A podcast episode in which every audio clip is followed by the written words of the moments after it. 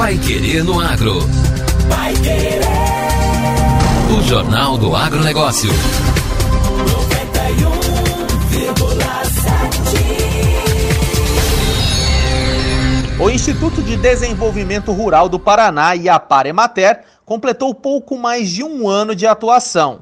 Unindo quatro instituições, Emater, IAPAR, CPRA e Codapar, o IDR Paraná congrega a pesquisa, a assistência técnica e extensão rural, o fomento e a agroecologia. Em seu primeiro ano de existência, o Instituto teve que se adequar à pandemia e manter as engrenagens do agronegócio paranaense funcionando, mesmo numa situação extremamente complicada. Para entender o atual momento do IDR Paraná e o planejamento estratégico para 2021, incluindo os desafios da instituição, o Pai Querendo Agro conversa hoje com o diretor-presidente do Instituto, Natalino Avance. Muito obrigado por aceitar nosso convite, Natalino. A gente inicia esse bate-papo querendo entender um pouco mais sobre o primeiro ano de atividade do IDR Paraná, mesmo durante a pandemia. Não tem como negar que esse ano que passou, de 2020, é um ano que vai ficar na história é, marcado como o ano da pandemia. E isso impactou todas as nossas instituições, todos os nossos serviços. O nosso é, instituto, ele também foi impactado por esse regime de distanciamento social que perdurou durante todo o ano. E queira ou não, esse isolamento social, ele teve influência muito grande nas ações. Mesmo assim, foi possível aproximar as estruturas técnicas da pesquisa, da extensão rural, é, constituindo um ambiente interno mais favorável para a, o estabelecimento de protocolos técnicos dos projetos, dos programas de, é, trabalhados pela pesquisa, pela extensão, tornando esses programas mais sustentáveis e criando um, um ambiente, um clima de aproximação entre a nossa estrutura de Estado com parcerias estratégicas existentes é, é, no estado do Paraná, como o sistema OCEPAR, o sistema FAEP-SENAR, a FETAEP e o SEBRAE, a Unicafes. Então, tem um avanço considerável nessa aproximação do nosso instituto com as entidades que ajudam a fazer da agricultura do Estado a principal agricultura do país. E para 2021, Natalino, quais as expectativas dos trabalhos, né? principalmente ligados à pesquisa e extensão rural, às contratações e também o plano de demissão voluntária dos funcionários que já estava nesse escopo de trabalho? Importante que a gente considere que uma das grandes bandeiras que foi discutido no processo de incorporação e que justificou o processo de, de, de incorporação foi a possibilidade de recomposição dos quadros de pesquisadores e de novos extensionistas rurais.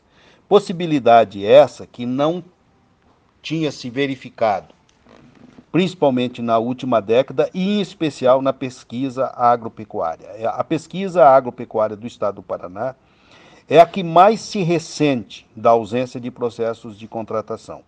Né? A possibilidade concreta de contratação ela está atrelada à, à, à execução de um programa de demissão voluntária destinado principalmente a servidores da antiga Emater, da antiga Codapar, que é onde a gente tem servidores ainda no regime de CLT. E isso gera uma possibilidade fiscal para a realização do, de um concurso, né? É, é, que permite você pensar pesquisadores que possam trazer novas, eh, novos enfoques na agricultura, como essa questão da agricultura 5.0, como a questão da, do uso da inteligência artificial, o uso de bioinsumos na, na agricultura, é, o uso de energias renováveis tão necessário, a irrigação, é, a possibilidade de você dar corpo num programa de fruticultura, de agricultura orgânica, entre outros, e ainda repor estruturas de extensão rural, principalmente nos municípios de baixo IDH.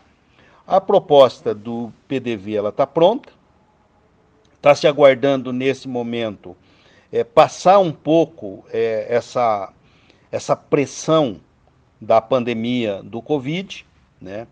É, e tem-se uma expectativa que a gente possa, ainda nesse primeiro semestre de 2021, lançar o PDV e criar as bases de contratação, tanto de pesquisadores quanto de extensionistas. Tem-se no radar a possibilidade da gente recompor o quadro de extensão, em torno de 80, 90 técnicos de campo, e o quadro da pesquisa em torno de 80, 90 pesquisadores. E neste contexto, Natalino, o que muda no planejamento estratégico do IDR Paraná daqui em diante? Tem que considerar que a pandemia ela trouxe algo diferente na vida das pessoas, na vida das instituições. Né? É, no IDR, nós tivemos uma grande mudança de postura. As reuniões gerenciais, principalmente que eram reuniões presenciais, passaram obrigatoriamente a ser reuniões remotas. Né? Então, é, é, nós começamos a ter um, um, um, acelerado um processo de discussão virtual daquilo que até então eram, eram ações presenciais. Né? É, e, e esse estado de coisas ele tem gerado uma, uma avaliação de que é preciso você repensar principalmente a questão de conectividade rural. Então, esse é uma das questões que se discute nesse momento, um programa de reforço à conectividade rural, como uma ferramenta que permita você é, acelerar o processo de apoio aos produtores rurais, né, é, é, sem necessariamente é, condicionar que esse projeto, que esse processo seja é, presencial. Né? Então, é, essa é uma das questões que a gente tem colocado é, como uma das consequências do, do pós-pandemia.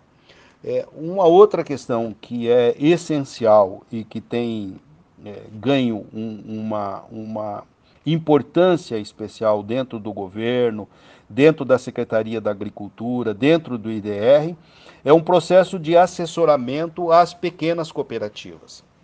O Paraná é um estado que é, se configura como talvez, da, da, além da melhor agricultura, do melhor arranjo organizacional promovido pelas grandes cooperativas que hoje estão associadas ao sistema OCEPAR.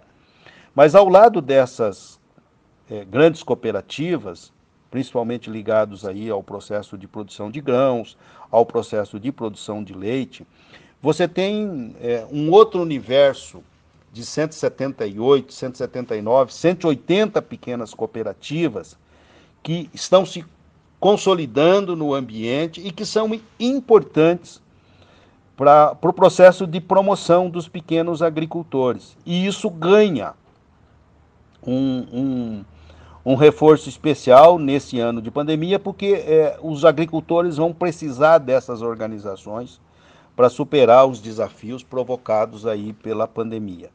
Natalina, a gente aqui do Pai Querendo Agro gostaria de agradecer esse nosso primeiro dia de bate-papo e amanhã nós traremos mais informações do IDR Paraná com o diretor-presidente aqui em nosso programa. Não perca!